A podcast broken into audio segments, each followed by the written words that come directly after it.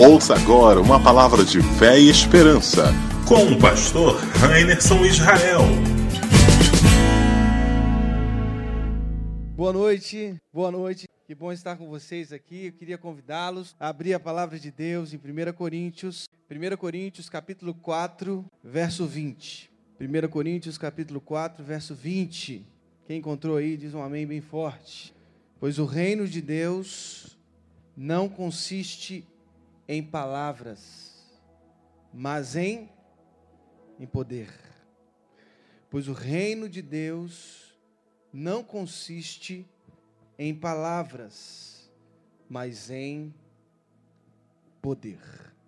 Senhor, fale conosco no nome de Jesus. Derrame a tua graça sobre as nossas vidas. A gente quer ouvir a tua voz. A gente quer experimentar a tua presença aqui, Senhor que seja uma coisa contínua, constante. No nome de Jesus, nós queremos ouvir a tua voz. Amém. Pois o reino de Deus não consiste em palavras, mas em poder. E aí eu me pergunto, por que nós insistimos em dizer que o reino de Deus consiste em palavras? Porque nós insistimos em dizer que este reino consiste em palavras. E a maior obviedade disso é que, não sei se vocês já repararam, mas as igrejas quase que centralizaram as suas ações no púlpito. É até interessante o formato das igrejas, todos voltados para o púlpito como se só do púlpito saísse as manifestações do reino de Deus. Nós insistimos em dizer que o reino consiste em palavras. E a coisa mais clara de que o que eu estou dizendo tem um certo fundamento é que todos nós estamos agora voltados para um púlpito, porque esperamos nessa construção tradicional que Deus se manifestará através das palavras que serão faladas do púlpito. Por isso que eu até saí do púlpito. Quem disse para você que Deus se manifesta só através do púlpito? O reino de Deus não consiste em palavras. O que diz a palavra? Mas em poder. E é interessante que o apóstolo Paulo, ele escreve a carta aos Coríntios, numa mistura de sentimentos interessantes, numa mistura de sensações. A primeira delas é Paulo em Corinto, ele muda sua forma de viver o seu apostolado. Olhem que coisa interessante, grave isso no seu coração. Paulo adquire uma nova forma de ser apóstolo em Corinto. Diz Atos que Paulo saiu de Atenas e foi para Corinto. Final do capítulo 17, início do capítulo 18. Paulo sai de Atenas e vai para Corinto. Olha que coisa interessante. Paulo em Atenas vive uma experiência, eu poderia dizer, frustrante frustrante. O seu encontro com aqueles filósofos locais não foi um encontro transformador. Poucos foram transformados. Alguns, inclusive, abandonaram os discursos de Paulo quando ele começou a falar acerca da ressurreição.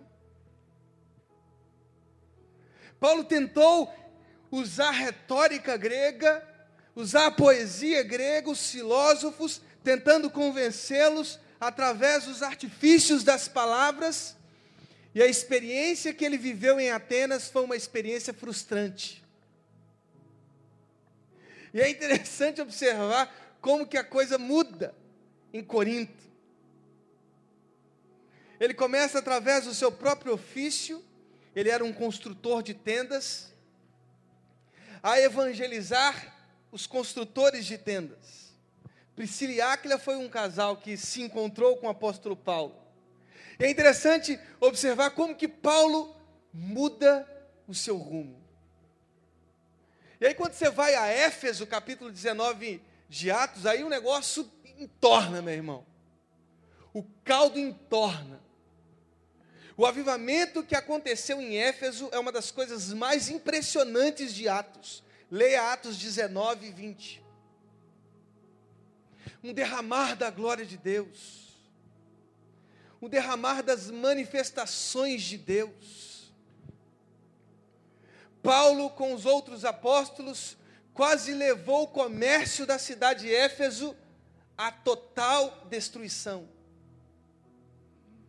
os ícones das deusas, da, da deusa Ártemis. O comércio desses ícones quase foi à falência, tal era a manifestação da glória de Deus através do apóstolo Paulo e daqueles que o acompanhavam. Glória de Deus. Glória de Deus.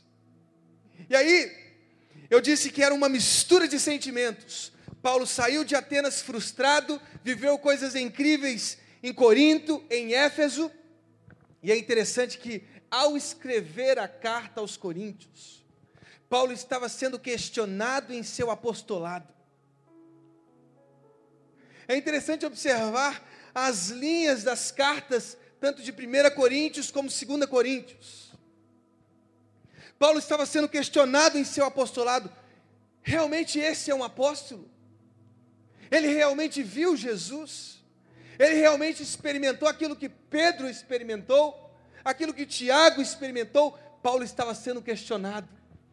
E aí ele compreendeu nessa mistura de sentimentos da frustração em Atenas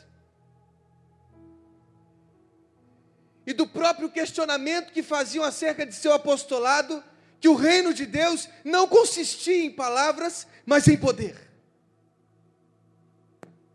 Porque ainda porque ainda assumimos a nossa retórica como o único caminho de ver as manifestações do reino de Deus.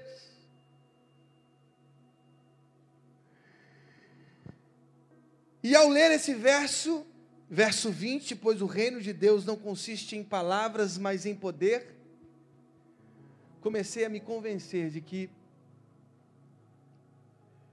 eu também preciso mudar o meu rumo. nós precisamos mudar o nosso rumo.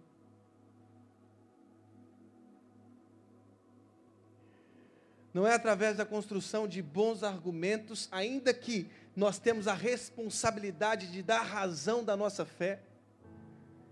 Não é construindo bons argumentos que convenceremos o mundo de que Deus é Pai de que Deus é um Pai com tanto amor que enviou o seu único filho para nos tornar filhos como Ele. E aí nós precisamos nos aprofundar um pouco mais em Deus, para vivermos as coisas incríveis que já estão aí, que já estão aí. Porque quando dizemos, quando o céu invade a terra, talvez podemos cometer o equívoco já avisado pelo Bruno, de que essas coisas não estão disponíveis para nós. Os céus já estão abertos, queridos. O problema é que nós estamos esperando que as mesmas palavras que saem do púlpito façam um trabalho que nós não queremos fazer. Esse mundo. Aliás, vamos tirar esse negócio aqui hoje? Cadê o pessoal para me ajudar? Está me enchendo a paciência aqui. Vamos tirar isso aqui. Isso não vai resolver o problema do mundo. O púlpito não vai resolver o problema. Vamos tirar isso aqui. Me ajuda aqui a tirar isso aqui. Vamos quebrar isso aqui agora? Vamos, não, vamos fazer isso não. Isso. O púlpito não vai resolver o problema do mundo. Acho que a gente tem que descer as escadas, os degraus da nossa prepotência, para a gente viver na mesma linha, sabe? O que você acha disso? O som está baixo do teclado, hein? O som está baixo do teclado aqui, ó. O púlpito não vai resolver os problemas do mundo. Paulo já percebeu isso. Ele se frustrou em Atenas, ele foi questionado em Corinto, para chegar em Éfeso e viver uma coisa extraordinária. Extraordinária. As frustrações pelas quais o apóstolo Paulo passou em Atenas e em Corinto o fizeram escrever uma carta dizendo: não consiste em palavras, é maior do que isso. O céu precisa descer, e ele vai descer, se nós assumirmos a responsabilidade de sermos esses receptáculos da glória de Deus. Quem vai assumir esse compromisso aqui hoje, em nome de Jesus? Não, pastor, mas eu estou tão acostumado que alguém vá à frente e seja o receptáculo. Irmão, vamos derreter esses receptáculos. Vamos deixar de ser idólatra, vamos? Vamos deixar de, de esperar que as manifestações venham de um único lugar, porque Deus quer agir através da igreja. Deus construiu não bons pregadores, mas a igreja. Ele não deixou bons pregadores, ele deixou a igreja. Foi isso que aconteceu. Veja a morte de Jesus. Veja a morte de Jesus. Veja a sua ressurreição, sempre numa busca de construir um corpo, a igreja de Jesus. E corpo, olha que coisa interessante, pega essa coisa aqui. A igreja, não bons pregadores, a igreja, o corpo. Nós somos a continuação do corpo de Jesus. Você sabia disso? Ah, meu irmão, segura essa aí, porque agora o negócio vai ficar mais esquisito agora. Nós somos a continuação do corpo de Jesus. O que eu estou dizendo com isso? Que ao morrer e ressuscitar e se ascender aos céus, Cristo não deixou o mundo como um mundo de órfãos ele deixou a igreja. Talvez vocês pensem assim, mas, mas a igreja tão incapaz, tão pequena, tão cheia de defeitos, tão cheia de fragilidade. Sim, a igreja. Cristo deixou a igreja, a sua continuação corpórea. O corpo de Cristo ainda está presente na terra. Você sabia disso? Através de quem? Do Braz. Até desse Rubão. De nós. Onde eles estão, Cristo está. Onde você está, Cristo está. Nós somos a continuidade do corpo de Jesus. Deus não deixou bons pregadores, Deus, Deus deixou a igreja. Mas e as nossas fragilidades? E as nossas fraquezas? E os nossos pecados? O que, que eu falei? Que nós somos o corpo de Cristo.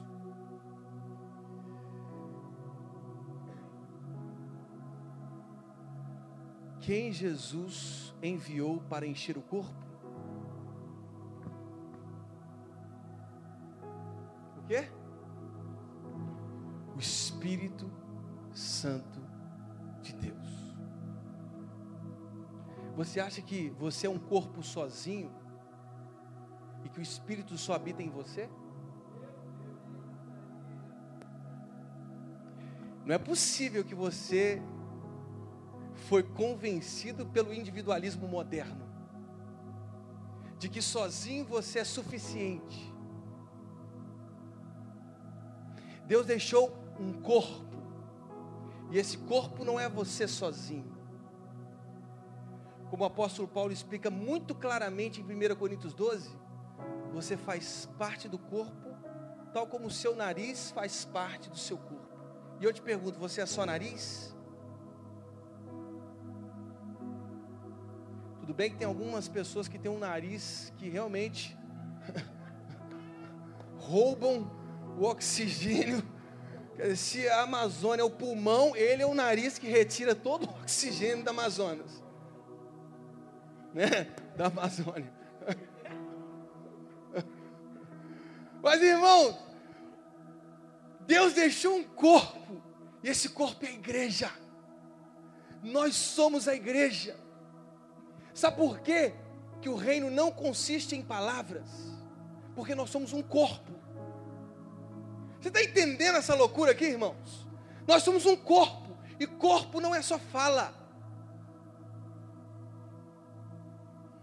Corpo é fala, corpo é sensibilidade, corpo é ouvido, corpo são olhos, corpo é nariz, corpo é pulmão, corpo são as vértebras, os ossos, corpo é o coração que bate, é a veia que distribui o sangue. Nós somos a igreja de Jesus. Não dependemos de, um único, de uma única pessoa exclusiva que lá de cima expõe a escritura sagrada. Isso é importante, mas isso é uma pequena parte do que a igreja precisa fazer no mundo inteiro. E o que a igreja precisa fazer no mundo inteiro é ser a continuação de Jesus. E isso só acontece se todos juntos assumirmos a responsabilidade de sermos a identidade própria de Jesus. O Biwan nunca será uma pessoa ali em cima pregando. Nunca será, irmãos, escreva isso.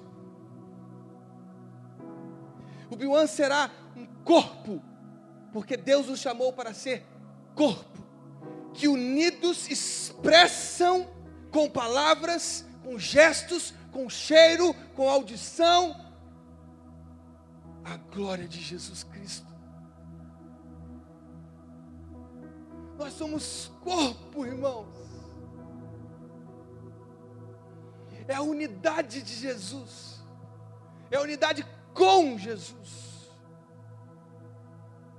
O reino não consiste em palavras, mas em poder. Um poder que está disponível não para uma pessoa somente, mas para a igreja. Nós temos que ser juntos o receptáculo da glória de Deus. Se nós nos unirmos durante essa, essa campanha, se nós nos unirmos nesses 40 dias, pastor Tiago, pastor Bruno, nesses 40 dias, jejuando, orando, se aumentarmos a nossa unidade, então nós viveremos aquilo que eles estão vivendo lá. Aquilo que já foi vivido no século XVIII, século XIX, século XX, os grandes avivamentos que não estão fundamentados em pessoas somente, mas na igreja. Mas, pastor, pensei que o meu nome ia sair nas capas de jornais. Não, queridos. O que vai sair é a igreja de Jesus se uniu. A igreja de Jesus resolveu ser corpo. A igreja de Jesus está junta para manifestar a glória e o reino de Deus em todos os bairros da cidade do Rio de Janeiro. Queridos, até o tráfico é unido.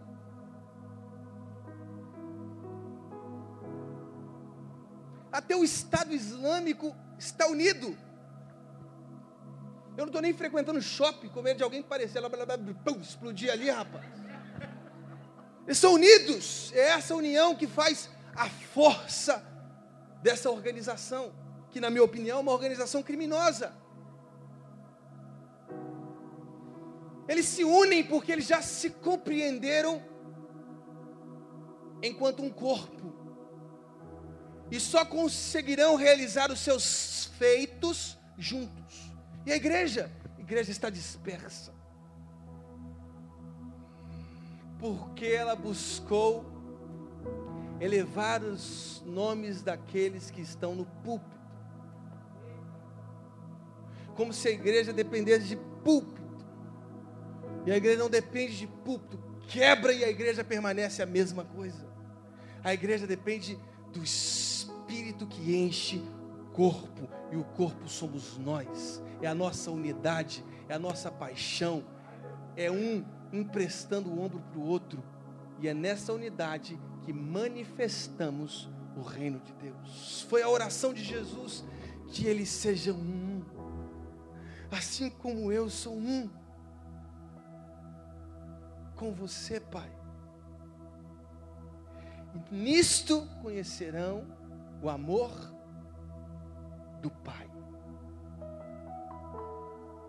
Irmãos, eu já estou vendo uma unidade tão louca nessa juventude que a gente vai viver coisas esquisitas aqui. Coisas esquisitas. Nesse livro, Pastor Tiago, quando o céu invade a terra, o Bill Johnson, ele começa falando de um casal de jovens. Um casal que lá na igreja, na Califórnia, em Redding, resolveu fazer um casamento diferente. Bruno, esse casal se conheceu ajudando os pobres na cidade de Redding, Califórnia. Ajudando os pobres, os mais carentes da cidade. Eles se conheceram lá e se apaixonaram e se amaram e resolveram fazer o casamento. E aí o Bill Johnson separou os ônibus da igreja e espalhou os ônibus pela cidade. Sabe para quê? Porque aquele casal resolveu fazer um casamento diferente. Você tem coragem de fazer isso? Mas o que, que, que, que, eles fizeram? Você vai ver agora. Bill Johnson espalhou os ônibus da igreja e eles foram para as partes mais pobres, onde a igreja atuava. E a igreja, e esse casal convidou todas aquelas pessoas carentes para o seu casamento. E aí o casal falou assim com o Bill Johnson, ô Tiago, pastor, seja você hoje, hein? Seja você, nós estamos nos casando aqui, mas se você tiver uma palavra de conhecimento, pode dar. Se tiver alguém para curar, pode interromper na hora o casamento e ore pela pessoa para curar por essa pessoa, curar essa pessoa. Seja você, pastor Bill Johnson, você falou, pode ser, é isso mesmo? Então beleza, vamos lá. Meu irmão, imagina um casamento cheio de gente carente. Muitos, inclusive, vieram só para comer. O que você está fazendo aqui? Estou vindo para comer, cara. E aí, Bill Johnson pregando e tal, o casamento se encerrou. Chegaram para o pastor Bill Johnson e disseram assim: ó, tem um cara aí que está jurado de morte, dois anos e meio, o câncer vai comer ele e vai acabar com ele. Então ele falou: beleza, vamos lá. Meu irmão, no meio de um casamento, no meio de um casamento. Eu tô, eu, meu Deus, eu tô querendo subir uma cadeira. Eu, eu, eu, nossa juventude ver uma coisa louca. E eu estou para dizer para você que se a gente não for receptáculo, nós seremos essas juventudes que fazem sempre a mesma coisa, irmãos. Não dá para ser mais isso. Os nossos jovens estão perdidos aí nas boates, nas drogas, nos vícios, nós precisamos ser uma juventude que mostre essa cidade, porque estamos juntos, de que há uma juventude melhor para se viver. Há uma juventude melhor para se viver. Sabe o que esses dois loucos fizeram? Chamaram um monte de pobre para o casamento deles. Eu Bill Johnson foi em direção a um casal.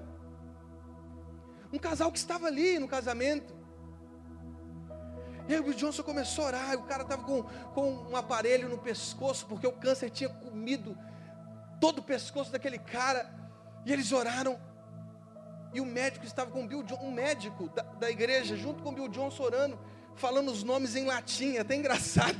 Os nomes das as partes do, do pescoço em latim.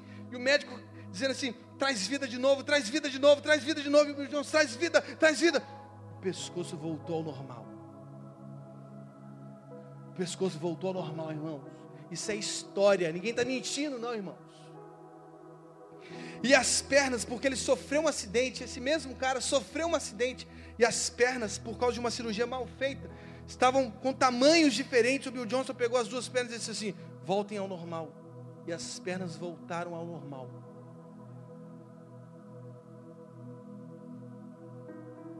No meio de um casamento, pastor Tiago, no meio de um casamento, imagina uma cerimônia de casamento assim. Eu nunca fiz uma coisa louca. Eu estou envergonhado depois que eu li essa parte desse, desse, do livro. Aí sabe o que mais? Para dizer que esses caras eram loucos mesmo? Palavra de conhecimento, cura no meio de casamento. Sabe o que, que esses, esse casal fez no próprio casamento deles? Foi para trás de uma mesa e começou a servir todas as pessoas pobres de sua cidade.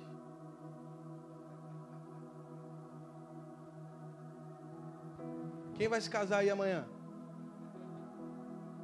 Quer uma cerimônia bonita? Porque as nossas cerimônias, a começar da minha, são cheias de vaidades. Às vezes gastamos rios de dinheiro em cerimônias. 100 mil, 150 mil, 200 mil. Quando seremos despertados para fazer do nosso, do nosso casamento um lugar de salvação, de transformação, de cura e de ajudar os mais pobres? E aí eu falei, pô, o verso que termina esse capítulo é: o reino de Deus não consiste em palavras, mas em poder. Em poder. Sabe qual é o nosso problema? Quem faz o prefácio desse livro é o Randy Clark. Hã? Vai estar aqui em outubro o Randy Clark. Sabe o que o Randy Clark diz nesse prefácio? Que a gente fica inventando teologia para negar que Deus está tão presente hoje como esteve na vida dos apóstolos. Nós ficamos inventando teologias, irmãos. Damos até nomes bonitos para essas teologias. Só que, meu irmão, esse negócio aí não pode rasgar. Pode rasgar porque não está dando certo, não. Nós não podemos ser uma juventude blindada pelos nossos racionalismos. Não podemos ser uma juventude blindada por doutrinas antigas que não revelam a verdadeira face de Deus. Se as doutrinas tentam ocultar o Deus que é totalmente amor e totalmente bondade e que está aí na história passeando como passeou lá no jardim, buscando corações sedentos, com sede para manifestar sua glória entre as nações. Irmãos, que essas teologias sejam queimadas em nome de Jesus por nós. Nós não precisamos de teologias que neguem que os céus estão abertos, ao contrário. Nós precisamos agora ter palavras uns para os outros de afirmação de que Deus está aqui. Deus está aqui, Deus está lá na sua universidade, porque você está lá. Deus está lá na sua empresa, porque você está lá. E aí, irmãos, se nos unirmos nesta mesma mente, neste mesmo coração, aí, irmãos, seremos um corpo unido que manifesta não pelas nossas fragilidades, mas porque o Espírito está nos enchendo, porque somos corpo aberto. E aí as coisas serão tão naturais que não chamaremos mais elas de sobrenaturais. Aí, meu irmão, aí o negócio vai esquentar, hein? Aí vai esquentar. Imagina as nossas, os nossos jovens espalhados nos restaurantes orando pelas pessoas, nos shoppings da cidade orando pelas pessoas porque elas estão não mais engajadas em fazer de seus nomes conhecidos, mas porque são corpo em fazer o próprio Cristo conhecido. Irmãos, nós precisamos viver as manifestações do reino de Deus. E elas não dependem das palavras que são faladas do púlpito, mas da nossa unidade num único propósito sermos esse receptáculo aberto para que o Espírito penetre os nossos corpos e façam deles agentes de transformação. Não consiste em palavras, consiste na sua voz, no seu entusiasmo, na sua alegria, na sua cordialidade, na sua misericórdia, na sua compaixão, na sua coragem de erguer a sua mão e dizer: Seja curado em nome de Jesus. Seja curado em nome de Jesus. Irmãos, isso já está aberto, isso já está disponível. Nós fomos enganados. Nós fomos enganados. Disseram para a gente que o céu está fechado. Não, ele está aberto.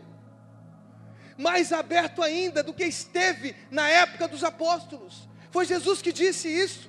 Vocês farão coisas maiores do que as minhas. A época apostólica é a época de Jesus. Ele disse para a igreja: Vocês farão coisas maiores do que as minhas. E aí, vamos viver essa coisa louca? Vamos viver essa, essa coisa extraordinária? Mas, pastor, como? Como? Eu estava conversando com o Bruno um pouco antes de, de subir e ao mesmo tempo descer para pregar. Pensa num noivo e numa noiva. Pensa na unidade que se vive entre um noivo e uma noiva através do casamento. A intimidade que vive o noivo e a noiva juntos. A Bíblia nos chama de noiva. Noiva de. Vou falar uma coisa meio esquisita aqui, irmãos. A Bíblia nos chama de noiva. Nós somos a igreja que aguarda aquele casamento mais louco que se realizará e que está se realizando agora.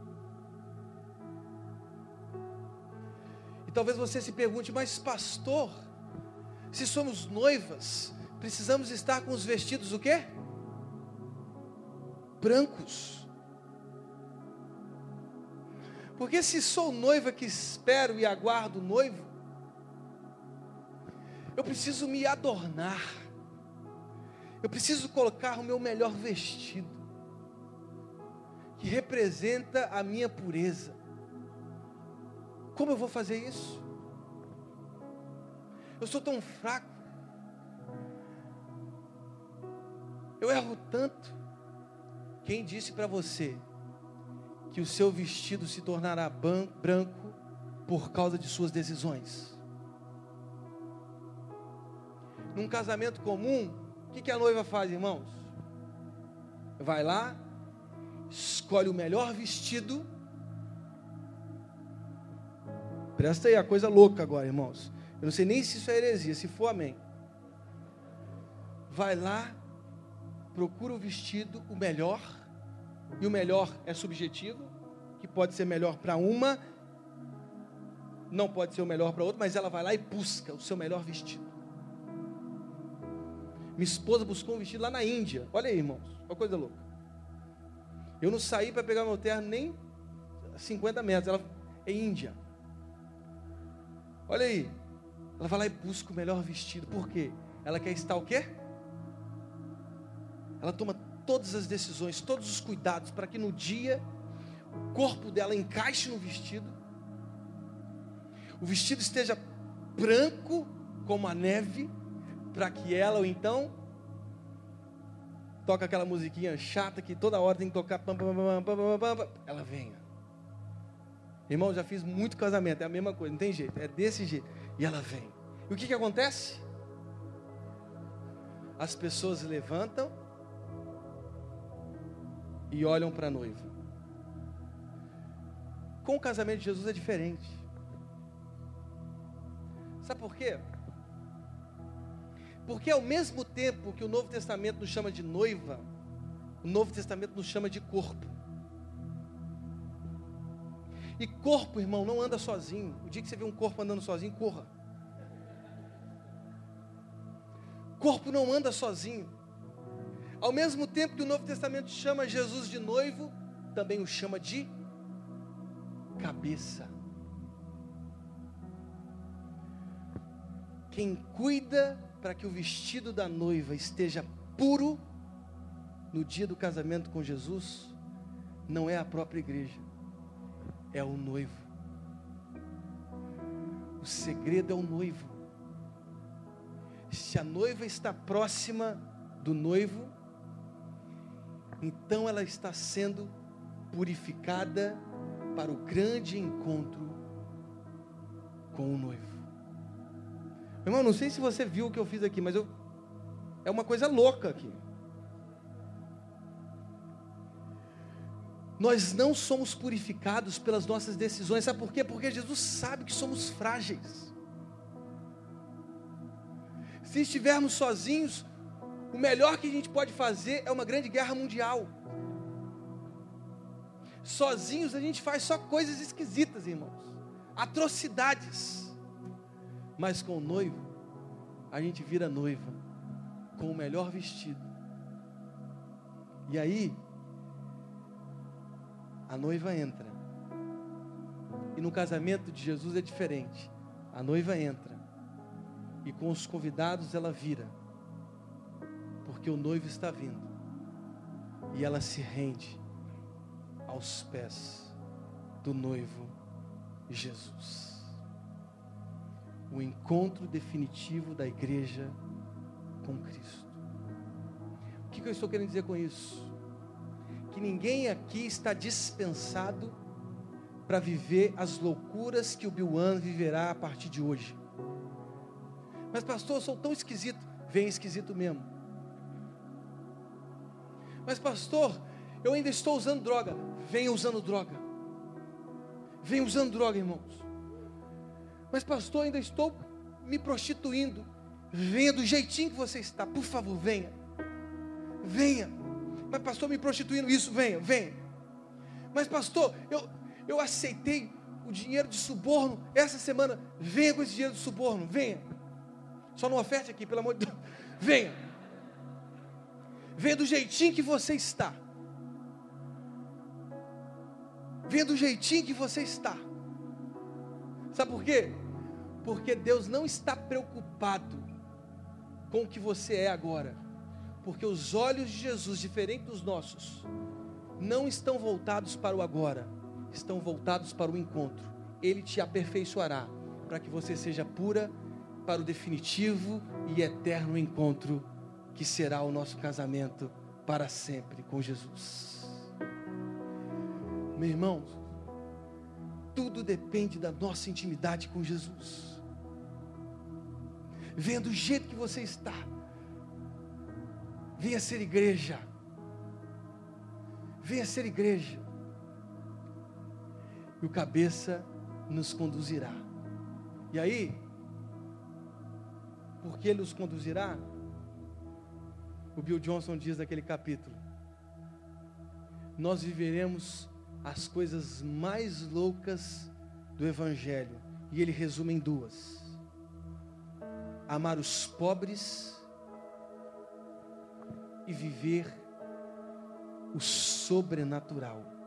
Com Cristo, amaremos os necessitados e os milagres serão tão naturais que não se chamarão mais de sobrenaturais. Diz Atos, ecoando a voz do profeta Joel: os jovens terão visões. E mais, os jovens curarão, os jovens abençoarão, os jovens orarão e os pés voltarão ao, ao normal. Os jovens orarão e o câncer será derretido. Os jovens orarão e o tráfico vai abandonar as armas na cidade do Rio de Janeiro. Eu creio nisso, irmãos. Eu creio nisso. Porque são jovens que estão com os fuzis nas mãos. Irmãos, eu trabalhei alguns meses, acho que em torno de seis, sete meses, no Morro dos Macacos, e quando eu subia, eram jovens que carregavam as armas, as pistolas.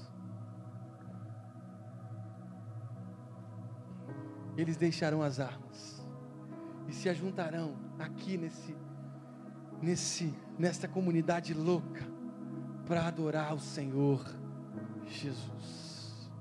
Se coloque de pé nesse momento. Eu quero fazer um apelo diferente nessa noite. Nós temos um projeto e um sonho muito lindo, como juventude. Nós queremos alcançar todos os jovens para Jesus. E eu quero convidar aqui à frente quem aceita o desafio de esvaziar as raves dessa cidade. Irmãos, é um desafio louco. É louco isso aqui. De esvaziar as raves dessa cidade. De esvaziar os pontos de venda de drogas. Eles se converterão em pontos evangelísticos. Jovens que vão aceitar hoje o desafio de serem, mas pastor, não precisa pregar no púlpito. Não, não, irmão, queima o púlpito. Não precisa de púlpito, nunca precisou. Não é agora que precisa, nós precisamos ser um corpo. Nós precisamos ter uma unidade.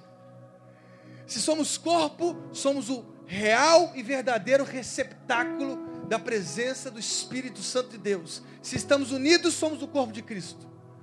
Deus não precisa de púlpitos, Deus precisa de jovens sedentos, que se unam aos outros jovens sedentos e sejam igreja, igreja sedenta, igreja que está se adornando não pelo seu esforço ou pela sua inteligência, mas porque está grudada na cabeça, sendo aperfeiçoada pelo Mestre Jesus. Vamos nos unir a Jesus. Se você aceita o desafio de ser um louco, de ser como o apóstolo Paulo, apóstolo Pedro, e nós vermos todas as raves esvaziadas, as boates da Barra da Tijuca fechadas, porque não vai ter gente que vai para lá, vão vir para cá, ou vão vir para as outras igrejas cristãs que confessam Cristo como Senhor.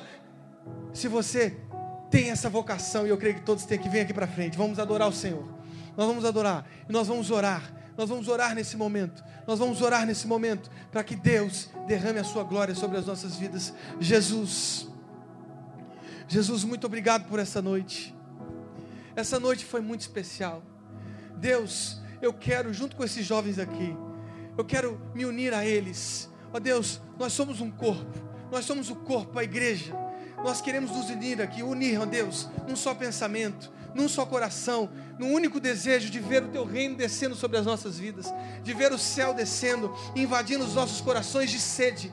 Deus, o céu está descendo aqui agora. O céu está descendo, está ocupando os nossos corações, as nossas vidas. Se tem algum doente aqui, seja curado em nome de Jesus. Seja curado em nome de Jesus. Se tem alguém em depressão aqui, seja curado em nome de Jesus. Seja curado agora em nome de Jesus. A sua depressão vai sumir, porque Deus está te dando um novo entusiasmo, uma nova vontade, um novo desejo de servi-lo com todo o coração, com toda a sua alma, com todo o seu entendimento. Se tem alguém doente aqui, seja curado em nome de Jesus. Deus, coloque em nós esperança, sonhos. Ó Deus, refrigere os nossos corações. Nossos corações estão secos, estão frágeis, estão como um deserto mas jogue a sua água sobre nós. O Espírito é água. Ó Deus, jogue água sobre nós. Jogue o teu Espírito sobre as nossas vidas. Ó Deus, vai descendo nesse lugar, vai enchendo os nossos corações, vai enchendo os nossos corações. Somos a tua igreja, Jesus. Somos o teu corpo. Somos o teu corpo, Deus. Somos guiados pela cabeça, que é Jesus. Vai enchendo os nossos corações, Jesus. Vai nos guiando. Nós queremos ser a igreja que corajosamente sai, sai para a evangelização, para o cuidado, para o discipulado, para a transformação das pessoas através dos milagres, dos dons, dos dons extraordinários. Não negamos nenhum deles, queremos todos, todos os dons. Ó Deus, em nome de Jesus. Em nome de Jesus, Senhor. Vai enchendo os nossos corações. Vai enchendo, Senhor. Vai enchendo os nossos corações, Deus. Vai enchendo os nossos corações. Vai enchendo os nossos corações, Senhor. Vai enchendo, Deus, em nome de Jesus. Vai enchendo, Senhor. Vamos cantar, vamos cantar. Vamos louvar ao Senhor.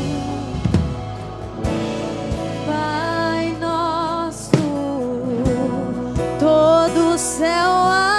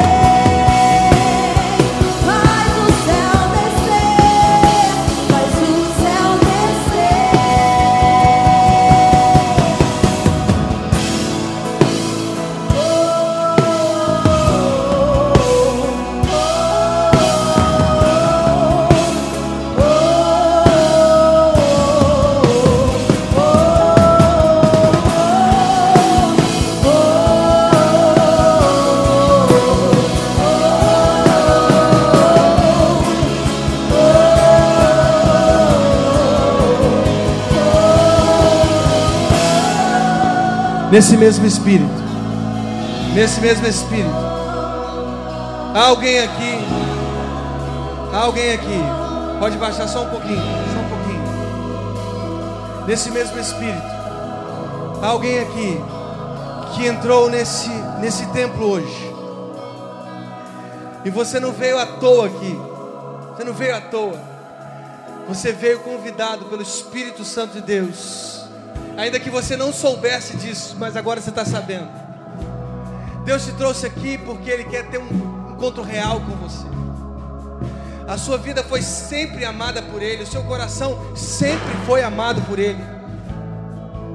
E talvez você tenha entrado aqui e você já passou por tantos lugares, tantos locais, tantas religiões, mas nunca disse sim para Deus. Nunca disse assim: Jesus, entra no meu coração, faz morada eterna, faz morada eterna. E agora Deus está te dando uma oportunidade linda de você orar e dizer: Jesus, entra no meu coração, irmão, sua vida vai mudar. Sua vida vai mudar. Sua vida vai mudar. Quando aceitamos Jesus, uma nova atmosfera vem. Uma nova alegria toma os nossos corações. Não há como disfarçar. Uma vida com Deus é extraordinária. É extraordinária. Uma vida sem Deus é tão cinza, irmãos, tão difícil. Hoje é o dia de você dizer sim para Jesus. Se você é essa pessoa, eu quero convidar todos de olhos fechados nesse momento que você faça uma oração repetindo as minhas palavras. E se você fizer com fé, com autoridade, Cristo entra na sua vida hoje, na sua casa hoje, na sua, no seu coração hoje, no seu casamento hoje e transforma a sua vida. Faça essa oração comigo, Jesus. Muito obrigado por essa noite. Muito obrigado por essa noite. Nós estamos aqui, Jesus. Eu estou aqui, Jesus porque o Senhor me convidou para estar aqui. E eu peço perdão pelos meus erros. Eu peço perdão e te peço, Deus, que o Senhor entre no meu coração. Eu caminhei tão distante do Senhor e agora eu, eu sinto a tua presença. E eu estou abrindo meu coração para que o Senhor entre na minha vida. Entre na minha vida, entre na minha história agora. Perdoa os meus pecados, Deus. No nome de Jesus.